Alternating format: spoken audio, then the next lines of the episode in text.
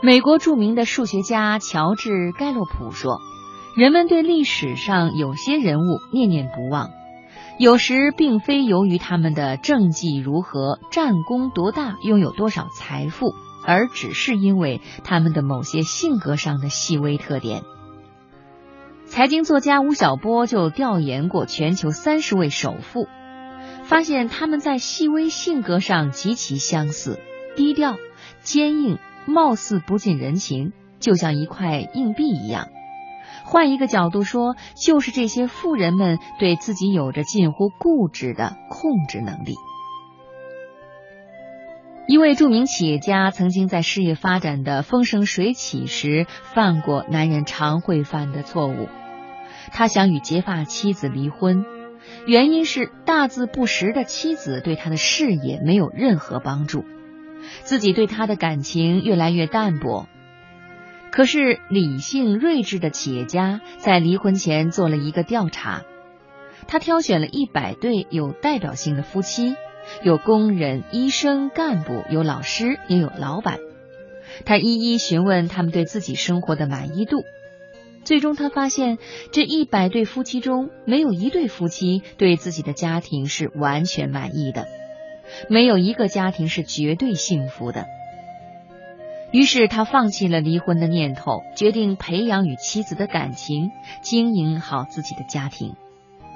在上世纪八十年代，这样一个资产千万的董事长能够如此自我约束情感欲望，坚守一份平静如水的婚姻，确实令人敬佩。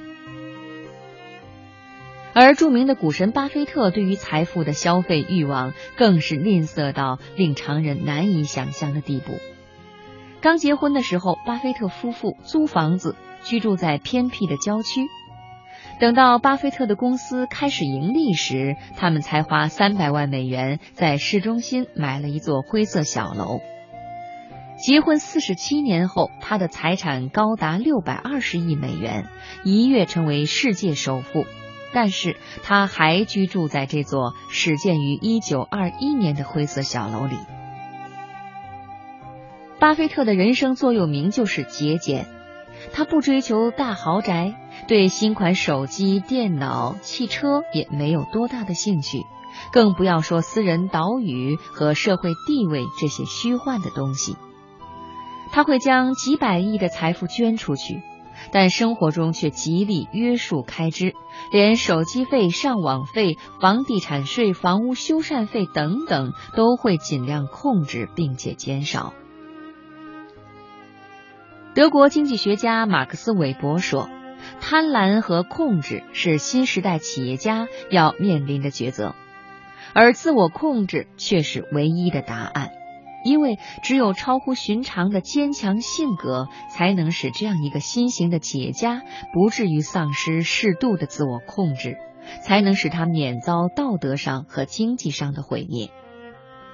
对于婚姻如此，对于金钱如此，对于所有的人生欲望都是如此。